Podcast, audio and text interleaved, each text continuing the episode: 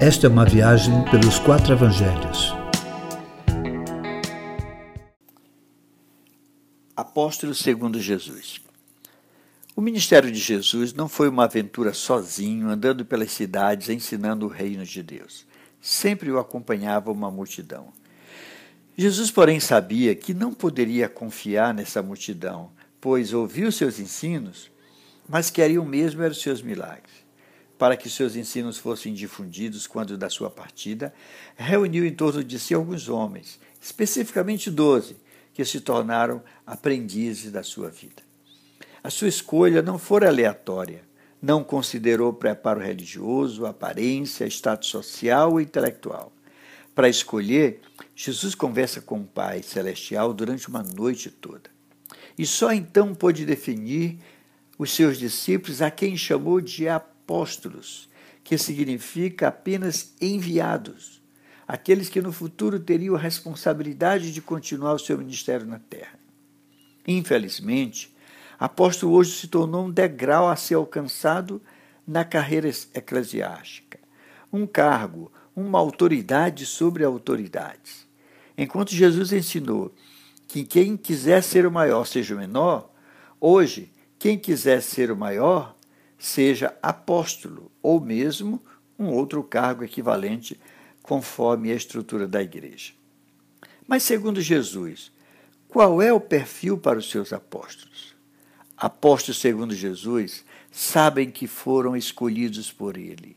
Jesus chamou os que ele mesmo quis, ou seja, ninguém se auto-intitula um apóstolo ou se faz apóstolo. Apóstolo, segundo Jesus, conhece a essência do seu chamado, que é estar com Jesus. É simplesmente andar na companhia do Mestre. Apóstolos, segundo Jesus, conhecem a sua tarefa, que é pregar o Evangelho, mas com correspondência na vida. Não tem a ver com, com implantar uma visão, um programa de TV, estabelecer uma nova metodologia, ou mesmo expandir o ministério ou fabricar convertidos apóstolo segundo Jesus, age com a autoridade recebida dele. A autoridade não vem de uma estrutura denominacional, mas vem do próprio Jesus que o enviou. Tudo que fizerem será em nome de Jesus e sob a sua autoridade. Antes de subir aos céus, Jesus disse que os seus apóstolos deveriam ir por todo o mundo fazendo discípulos, batizando e ensinando. Podemos entender de duas formas esta comissão de Jesus. Primeiro, se for entendida como sendo para todos, o que é aceito pela maioria, então, neste sentido de ser enviado, todos somos apóstolos. Mas se for compreendido como sendo uma comissão para aqueles doze homens, hoje não temos apóstolos, mas sim homens travestidos de autoridade, a fim de estender a sua visão, o seu próprio reino. Verdadeiros apóstolos não têm uma visão particular, mas sim a visão daquele que enviou.